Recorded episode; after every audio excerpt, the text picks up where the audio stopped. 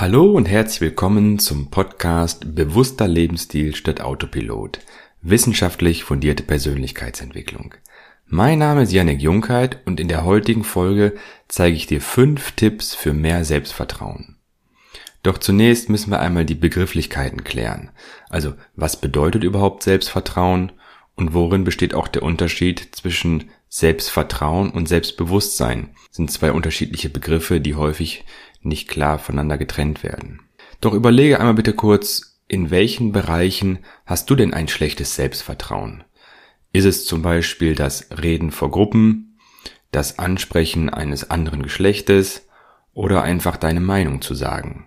Häufig kommen diese Bereiche dann aus der Kindheit, wenn dann von anderen gesagt wird, du kannst das nicht oder sei nicht so schüchtern oder solche Botschaften, die einfach dazu führen, dass dein Unterbewusstsein auf einer gewissen Ebene ein niedriges Selbstvertrauen erhalten hat.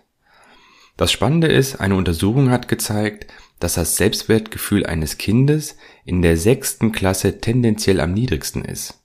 Ne, also gerade zu der Schulzeit, da ist es einfach so, dass das Selbstvertrauen eine wichtige Rolle auch spielt. Doch zunächst einmal klären wir die Begrifflichkeiten. Also was ist denn überhaupt Selbstvertrauen? Im Prinzip steckt das schon in dem Wort selber. Also sich selbst mehr vertrauen. Denn häufig ist es so, wir vertrauen anderen Leuten mehr und hören auch mehr auf andere als auf uns selbst. Und Selbstvertrauen bedeutet also, Entscheidungen zu treffen, ins Handeln zu kommen, dem Leben zu vertrauen. Und dabei geht es vor allen Dingen um das Innerliche, also nicht um das Äußerliche, wie jetzt beispielsweise so ein Trump, der halt eben ein sehr starkes, aufgedrehtes, aggressives Selbstvertrauen schon nach außen hin zeigt, sondern eigentlich ist mit dem Begriff Selbstvertrauen was Innerliches gemeint. Da ist es auch so, dass Selbstvertrauen wird häufig mit starkem Durchsetzungsvermögen oder Anmaßung verwechselt. Denn eigentlich ist es so, Selbstvertrauen bedeutet, dass man das Vertrauen in die eigenen Kräfte und Fähigkeiten hat. Dabei ist es halt eben so, Selbstvertrauen bedeutet auch nicht der Beste zu sein. Das ist gar nicht das Ziel von dem Selbstvertrauen. Sondern eher die Fähigkeit, etwas zu tun und auch dann, wenn man sich vielleicht zu dem jeweiligen Zeitpunkt eigentlich noch gar nicht so richtig bereit fühlt. Selbstvertrauen haben wir also, wenn wir optimistisch auf eine bevorstehende Herausforderung oder ein Problem blicken und darauf vertrauen, es erfolgreich zu meistern. Also wir bewerten unbewusst eine anstehende Aufgabe oder die Lösung eines Problems. Und dabei vergleichen wir die Anforderungen, die notwendig sind, um die bevorstehende Herausforderung zu lösen, immer mit unseren Fähigkeiten und unseren Erfahrungen aus der Vergangenheit. Also Selbstvertrauen in der Praxis ist im Prinzip die Fähigkeit, über sich hinauszuwachsen und so zu handeln, dass die gewünschten Ergebnisse erzielt werden zum Beispiel mit Sport anfangen. Wenn man anfängt mit Sport, auch wenn man gerade in der aktuellen Situation, wenn einem gar nicht so danach ist, und während des Sports merkt man dann, dass es einem besser geht und man vielleicht sogar froh ist, damit angefangen zu haben.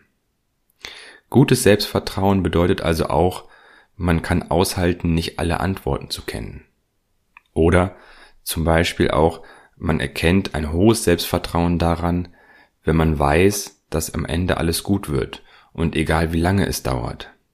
Oder man auch mal über sich selbst lachen kann und vor allen Dingen zielorientiert handelt und entsprechend einen Fokus hat. Doch nun müssen wir noch klären, wo ist der Unterschied zwischen Selbstvertrauen und Selbstbewusstsein. Denn Selbstbewusstsein ist im Prinzip die Basis für Selbstvertrauen. Auch hier steckt es wieder im Wort, also Selbstbewusstsein, wer sich seiner selbst bewusst ist, kann auch seine eigenen individuellen Stärken und Schwächen deutlicher wahrnehmen. Denn selbstbewusste Menschen wissen, was sie sich zutrauen können und wo ihre Grenzen liegen.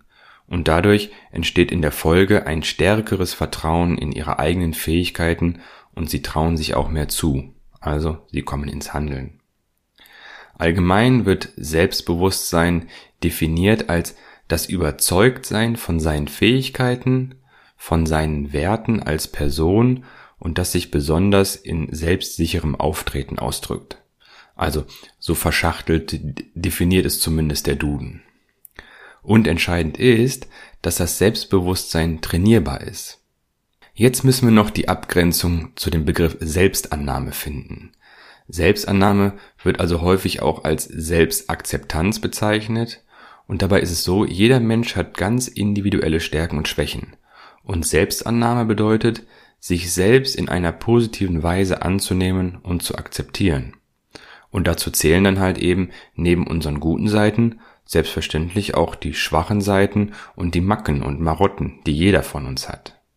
Das heißt, zur Selbstannahme bzw. Selbstakzeptanz gehört auch die Fähigkeit zur Selbstkritik. Also auch mal über sich selbst lachen zu können, der, der Sinn für Humor und Lebensfreude. Und fehlende und mangelnde Selbstannahme bewirkt ein ständiges Suchen nach Anerkennung. Dabei gibt es einen interessanten Aspekt, wie ich finde, und zwar ein entscheidender Faktor für selbstbewusstes Auftreten ist unter anderem auch die Körperhaltung. Denn unsere Körperhaltung wirkt sich nicht nur auf unsere Gefühle aus, sondern auch auf tatsächlich messbare Hormonspiegel und auch das entsprechende Handeln, was dadurch dann ausgeführt wird.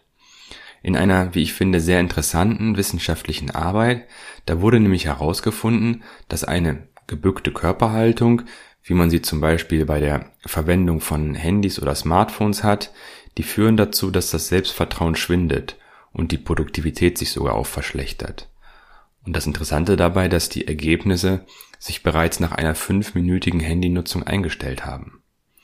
Und wenn man sich jetzt überlegt, wie häufig wir in einer solchen äh, gebückten Haltung auf unseren Smartphone im Laufe des Tages schauen, dann gibt's vielleicht auch da Optimierungspotenzial, um das eigene Selbstvertrauen etwas anzuheben. Doch nun kommen wir zu den fünf Tipps, wie du dein Selbstvertrauen steigern kannst.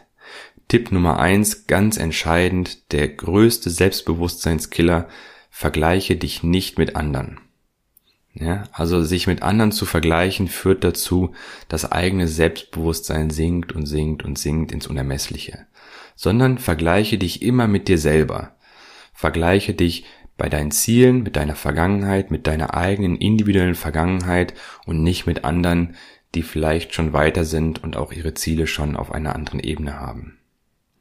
Tipp Nummer zwei, verändere deinen Fokus.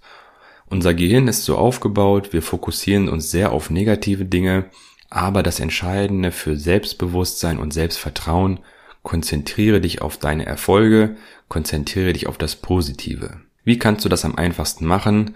Notiere einfach täglich schriftlich fünf Erfolge, die du gemacht hast an dem jeweiligen Tag. Das müssen keine großen Erfolge sein, sondern es können auch Kleinigkeiten sein, wie zum Beispiel ein Spaziergang oder wenn du jemanden an der Straße angelächelt hast. Also einfach auch kleine Dinge, die dich trotzdem dein, deinen Tag erfolgreich gemacht haben. Denn unser Gehirn, dadurch, dass es negativ denkt, bewertet auch negative Erfahrungen, die wir alle machen, deutlich stärker als positive. Und so kannst du in diesem Erfolgsjournal oder wie auch immer es du dann nennst oder wo du es notierst, kannst du dann vielleicht einmal pro Monat die die Vergangenheit durchlesen und siehst, welche Erfolge du hattest und das Ganze bringt dir dann auch deutlich mehr Selbstvertrauen. Tipp Nummer drei: zehn Minuten täglich an deinen Zielen arbeiten. Das heißt, schreib dir einfach zum Beispiel zehn Gründe auf, wenn du jetzt etwas Neues, ein Ziel hast oder so, dann ist es so nicht die Disziplin und die Willenskraft sind entscheidend, sondern vor allen Dingen auch deine Vorstellungskraft. Also schreibe zehn Gründe auf, warum du jetzt etwas machen solltest, zum Beispiel, warum sollte ich mich gesünder ernähren? Und dann einfach mal zehn Gründe schriftlich festhalten. Tipp Nummer vier, fang wirklich klein an. Also bitte, ähm, auch wenn du jetzt äh, große Ziele schon hast und die, die sollten wir alle haben, große Ziele in weiter Ferne, aber immer ein kurzes, kleines Zwischenziel, damit unser limbisches System einfach auch die benötigte äh, positive Rückmeldung schnell erfährt und diese kleinen Schritte bringen dich dann über den Zinseszinseffekt auch sehr schnell an dein Ziel. Tipp Nummer 5. Stärke das Selbstbewusstsein der anderen und dein eigenes wird dadurch mitsteigen. Bedeutet also, hier sind wir in dem Bereich Gesetz der Reziprozität, also das Prinzip der Gegenseitigkeit. So, das war's für diesen Teil. Ich hoffe, du hast einiges gelernt und kannst vielleicht einige dieser fünf Tipps auch in der Praxis umsetzen. Wenn du Kritik, Anmerkungen oder Fragen hast, melde dich gerne bei mir. Liebe Grüße und bis nächste Woche, dein Janek.